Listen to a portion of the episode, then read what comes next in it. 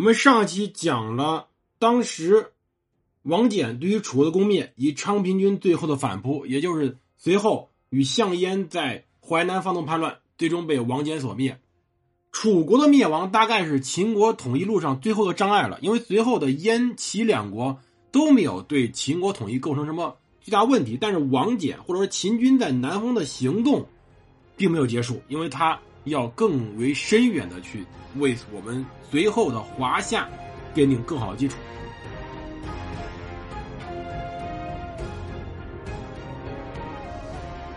欢迎大家收听蒙头读书，大家好，我是胡蒙，这里是我们的战争史节目，我们来接着讲王翦灭楚。别忘了，二零二零双十一搜索“蒙头读书超级红包”八个字，可以连续从十月二十一日开始领红包。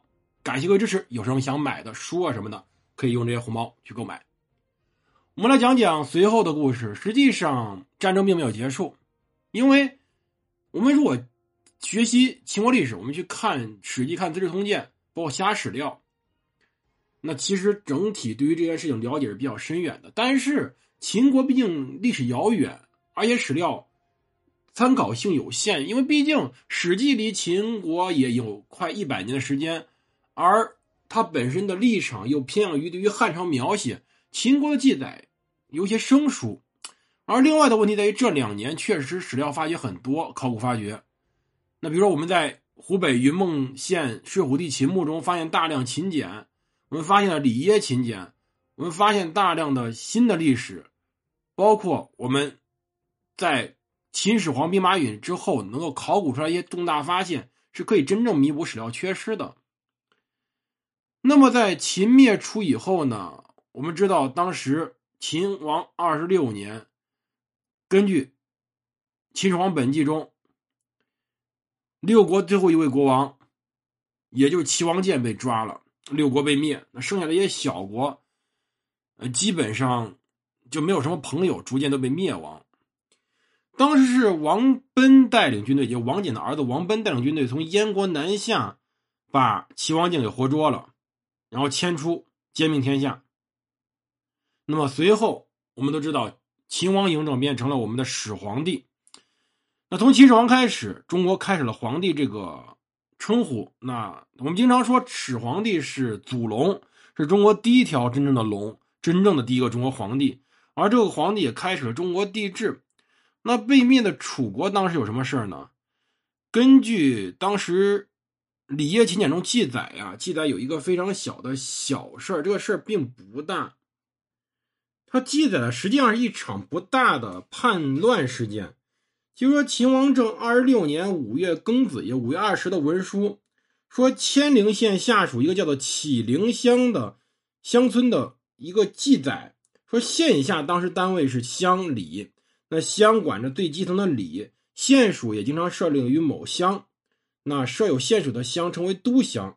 那这记载当时启陵乡何姓，这何是弹劾的何，一个亥和一个利，这韩河的和何姓等十七户人家转为都乡管辖时出现问题。当时千陵县的守城作为他的副官嘛，就叫敦胡命令都乡处理这事儿。很有可能这十七户人家本来是一个独处于山区的小村落。那秦朝为了控制每一个居民点，就必须把这些村落统一划归到行政系统里去。二六年六月癸丑，也就是六月初四，发生事情，说当时有越人举城叛乱。这个越人并不是说是越族人，更有可能是一个叫越人的人，因为你看名义扁鹊就叫秦越人嘛，是叫越人的人。那根据后来司空守缪的报告说，发生了以下事件：二月。南郡静陵县一个姓郎的男子借用千陵县的公船是官船啊，运送故荆州之地的瓦，至今尚未归还。千陵县西面临着酉水，由此至洞庭湖水运很发达。从洞庭湖向北是南郡郡治江陵县东的静陵县。因为当时楚已经被秦所灭，所以从楚地运送瓦使用。县官署官船搬运物资的时候，发生了一个官署间的借贷问题。这个狼姓男子是掌管军马的县司马部下。其实不知道为什么这个姓狼的为什么要去运瓦，但是他可能是出于某种军事目的。其实通过这些竹简，我们能看到，很有可能在当时的湖南湖北地区，仍然在表面上的统一之下，埋藏着一个动荡的因素。整个秦国并不是说秦始皇登高一呼，整个全国就彻底被统一了。我们一定要明白一点啊，就是整个中国是个非常非常大的国家，治理中国是非常复杂的。比如说，当时就讨论过，究竟应该采用郡县制呢，还是应该采用分封制呢？因为郡县制是秦朝的官制，但是整个中国太大，因此很多人建议要分封制，分封秦始皇的诸子。那么这时候问题便来了：如果你不分封的话，最后秦始皇是否定这个决议的。但是如果你不分封的话，那么你如何管理天下？那根据竹简里面就发现了一个问题，就是当时就有一个竹简，它是一个关于案件的文书，是在秦始皇二十七年二月十七日送到南郡的，后来又提交复审，那复审一直处处理到秦始皇二十八年九月。我们要明白，我们讲很多故事也不能忽略一个问题，就是整个中国有多大。秦始皇的版图已经非常大了，它基本上已经包含了绝大多数现在的一个我们中国的最富庶的版图。那么这个距离是非常可怕的。我们现在人对距离没什么概念，因为你坐高铁的话，比如说从郑州往北去北京，那么因为这大概有八百公里，一般来说，如果坐高铁的话，现在最快的不到三个小时，非常非常快。其他慢点三个小时多也到了。如果坐特快的话，你可能就要六七个小时了。那么如果你坐最老那种绿皮火车，我坐过，是需要十三个小时一夜到从北京到郑州的。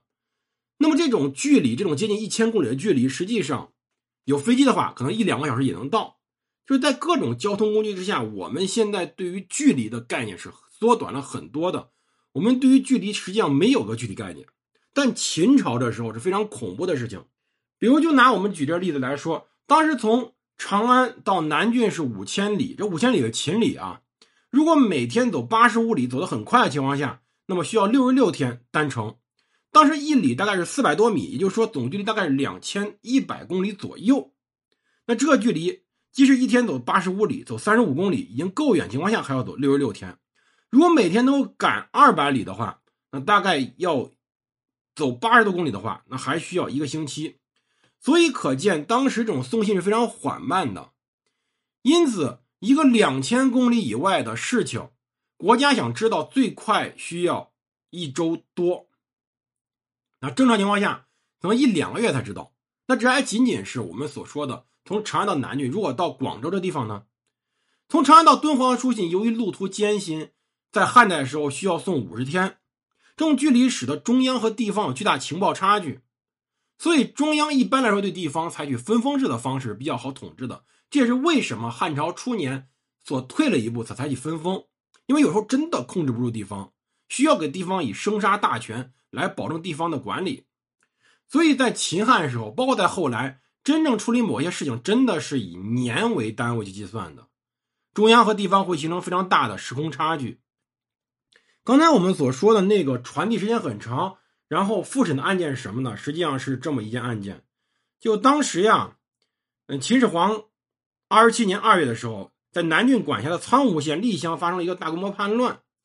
这个苍梧县什么地方呢？是舜的死的地方，就是尧舜禹嘛。当时舜曾经是在南方视察的时候死在苍梧之野，葬于九嶷山。舜作为武帝的第四位。其实是非常重要人物。秦始皇曾经去九嶷山想祭祀舜，但是没有成功，因为舜确实在秦始皇心中是非常理想的帝王。那么当时在历乡发生叛乱呢？其实最主要的便是当时可能是一些刚刚归附于秦朝的一些平民的群众发生了叛乱，而这叛乱竟然是秦进行了三次的征发。才募集了足够士兵，把这场叛乱平定下去。当然，现在我们要知道，当时的苍梧叛乱，以及我们之前所说的那个借用船去运送物资的情况，是很有可能是相一致的，是个一件事情。我们说这些事情，实际上证明在楚国灭亡以后，尤其南方整个版图上并不稳定，尤其是在当时秦始皇废了传统分封制，同时呢进行统一文字、统一度量衡、统一货币，甚至要进行驰道建设的时候，就是为了加强地方控制。为什么建驰道，或者说我们所说的当时的高速公路呢？是因为秦始皇要巡行各地。很多时候，你很很多后人觉得秦始皇巡行各地是一种非常荒唐奢侈的行为。但就当时而言，当时整个国家刚刚统一，秦始皇本人带领军队巡行各地。他其实巡行过很多次。他从公元二前二二零年到他去世前的公元前二一零年这十年期间，他曾经五次巡行全国。每两年来一回，这种行为在中国历史的皇帝身上几乎没有见过啊。有的话也是出去玩，比方乾隆几下江南那种玩法。但他这种长途旅行，甚至长达七个月旅行，甚至会最后死在路上这种情况，最大问题便在于当时的三百万平方公里的秦国领土太大了。秦始皇需要一种炫耀，需要一种展示自信，来对各种地方进行。自己威势的展示，比如他还在各地进行食客，来展现他自己。我是这个整个天下的主人，我有能力维持整个秦朝天下。我要让所有人、所有叛乱得以迅速平定，让所有叛乱萌芽在没有出现之前都得以扑灭。这种事情是非常非常重要的，因为当时全国并没有一个统一概念，秦始皇要拿自己做这个样子去。对所有的那种疑似叛乱或者已经叛乱人，要扑灭他们的想法。这也为什么秦始皇在位时候虽然有叛乱，包括我们所说的这种大小叛乱，但秦始皇在位的时候始终天下没乱。因为秦始皇在不停的巡视，不停的警告所有的有异心的人：我还活着，我有能力平定一切叛乱，所以你们老老实实给我过日子。但问题在于秦始皇本人。所进行的劳作太大了，他其实五十多岁就死了，他的身体其实还不错，他能活到这时候其实还不错。但是问题在于，他的死直接终结了秦朝的统一。秦朝本身是在一个长期分裂情况下进行统一，而这种统一的时间过短，秦朝的法令又过于严苛，再加上本身大量的六国移民仍然活着，他们仍然在。秦朝这种严厉的镇压之下潜伏着，一旦有时机出现，他们自然会反真而起。